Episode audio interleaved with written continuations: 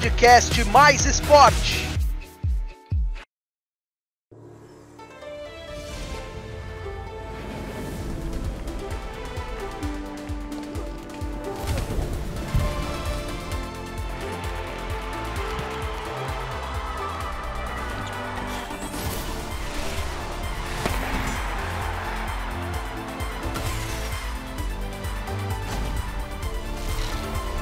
Tóquio 2020, uma viagem pelas Olimpíadas com mais esporte.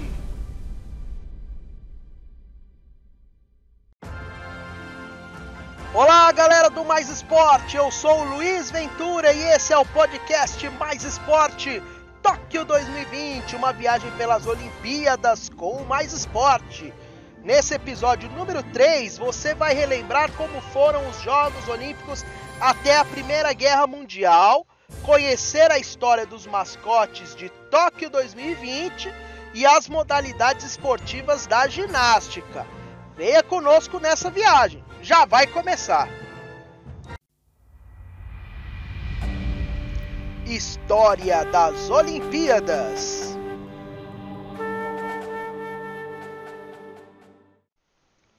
Os Jogos Olímpicos, após a edição inaugural até a Primeira Guerra Mundial, não tiveram o apelo ou o sucesso que o Barão de Coubertin desejou.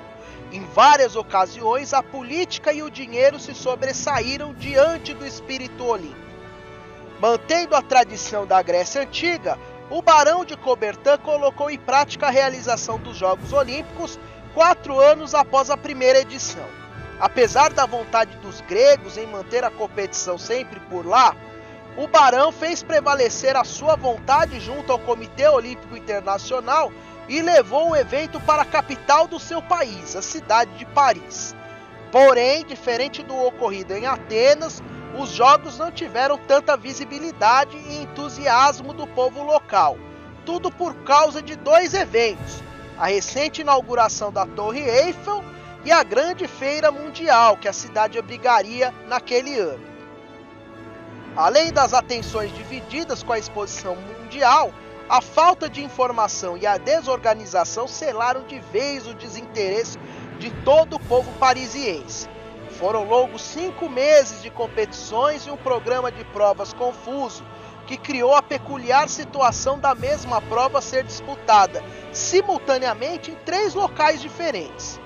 Outros pontos negativos dos jogos foram as instalações precárias das pistas de competição, a não realização da cerimônia de abertura, marcada por um breve discurso do presidente francês Émile Lobé, e as premiações, que ao invés de premiarem com medalhas, troféus ou coroa de louros, como ocorreu em Atenas, presentearam os vencedores com pratos, carteiras e até guarda-chuvas. A terceira edição dos Jogos em St. Louis, nos Estados Unidos, é considerada até hoje a pior edição dos Jogos em todos os tempos, já que nada saiu como planejado. Depois de Atenas e Paris, os Estados Unidos se propuseram a organizar o evento. O Barão de Coubertin tinha se simpatizado com a cidade de Chicago, que apresentava boa estrutura esportiva, mas o presidente americano Theodore Roosevelt impôs a realização na cidade de St. Louis, na Louisiana, que receberia no mesmo ano a Feira Mundial. Novamente, os jogos ficaram em segundo plano em relação à feira, tanto em investimento quanto em atenção. Apenas 12 países mandaram atletas, sendo que alguns que haviam ido para a feira acabaram se arriscando em algumas competições. Decepcionado com a interferência de Roosevelt, o barão não compareceu à cerimônia de abertura e nem seu país, a França, mandou representantes para a festa. Outro fator que esvaziou os jogos foi a distância da viagem entre a Europa e os Estados Unidos, feita de navio, desanimando as delegações. Depois do que ocorreu por lá, muitos imaginavam que era o fim do sonho olímpico. Na edição seguinte, a grande preocupação do Comitê Olímpico era que os jogos ocorressem como na primeira edição, sem problemas. Coube então aos ingleses, já famosos pela organização impecável do torneio de tênis de Wimbledon, a realização do evento. Era possivelmente a última chance de fazerem os jogos vingarem. Assim como em Atenas, houve o apoio do governo através da família real.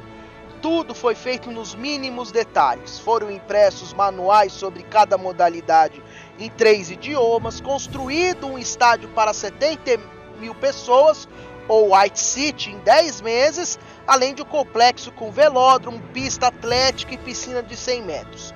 Tudo isso foi construído em tempo recorde, pois até 1906 a Itália era a sede dos jogos, mas a erupção do vulcão Vesúvio, castigando Nápoles, fez com que o governo do país mudasse de ideia a fim de reconstruir a cidade. Nos Jogos de Londres surgiram algumas tradições que são cultivadas até hoje, como a distância de, 4, de 42.195 metros da maratona, o desfile das delegações na abertura e a famosa frase do Barão de Coubertin: O importante é competir. O evento durou quase o ano inteiro e teve que ser dividido em verão e outono. Após os altos e baixos dos primeiros 16 anos, o COI aprendeu que, para se fazer uma boa Olimpíada, não podia entregar nas mãos de qualquer um.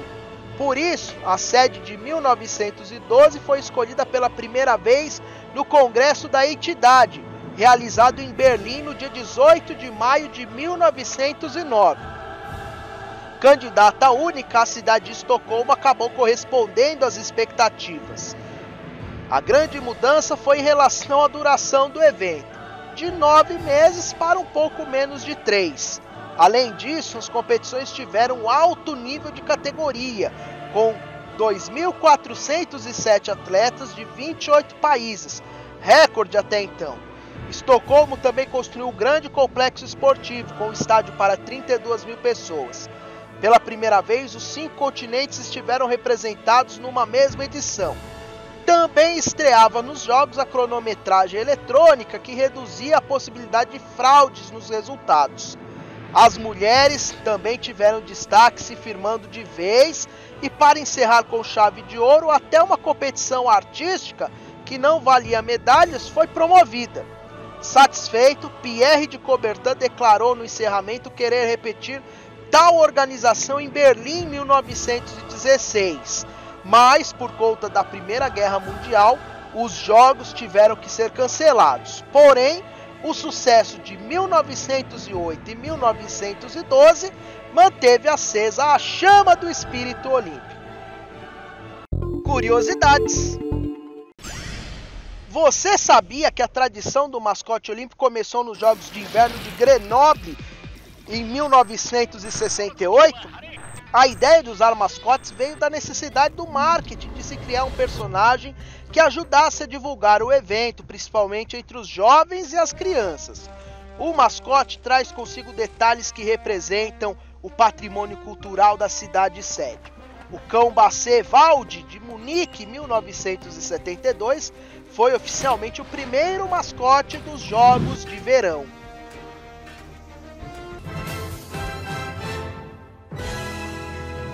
Tóquio 2020 Já que estamos no assunto mascotes, vamos apresentar a vocês quais são os mascotes de Tóquio 2020.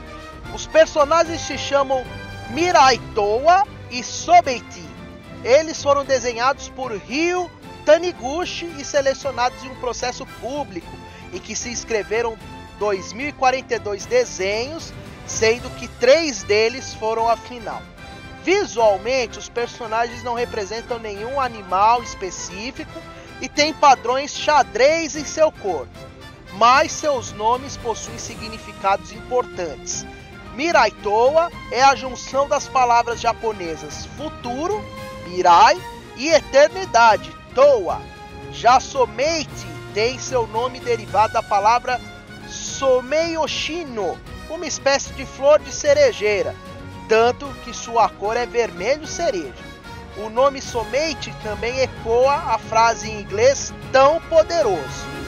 Em relação à personalidade deles, Miraitoa e Somate vivem no mundo digital e por meio da internet podem se transportar entre o mundo digital e o mundo real, simbolizando a união da velha tradição com a inovação, algo forte no Japão.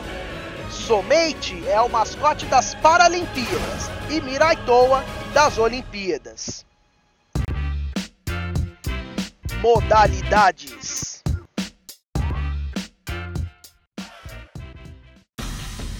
Para encerrar esse episódio, é hora de conhecermos mais modalidades olímpicas. Vamos falar da ginástica e seus derivados.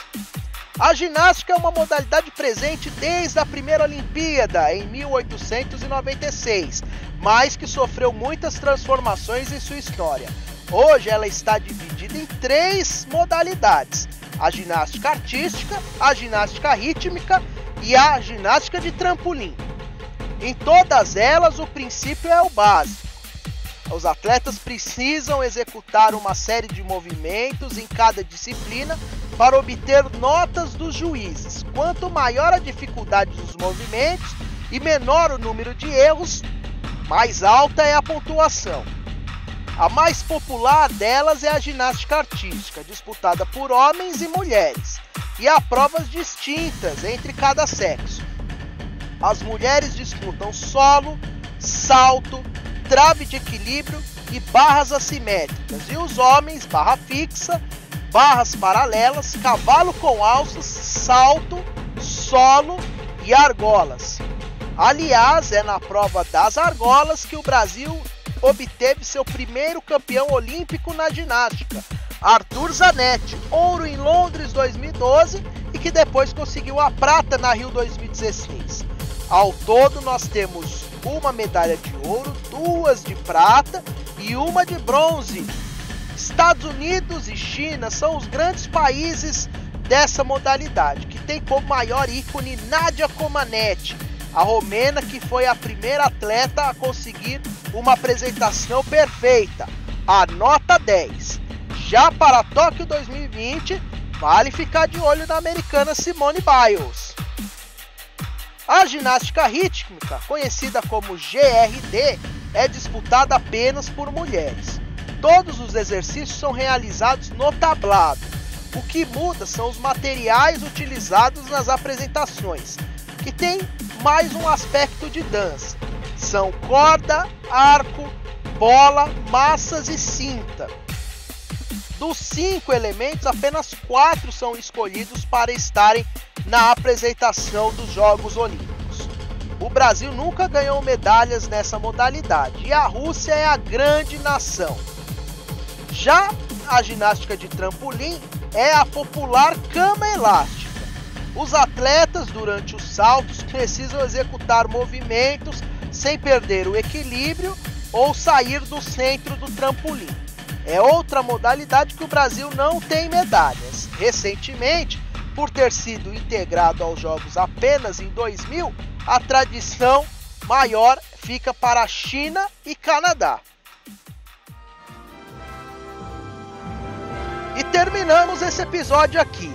Antes de seguir para o próximo, convidamos você a nos ajudar compartilhando esse podcast com seus amigos e nos curtindo nas redes sociais. Estamos presentes no Instagram, Facebook, Twitter e YouTube. Os links para acessar estão na descrição do episódio. Valeu, galera! Tchau!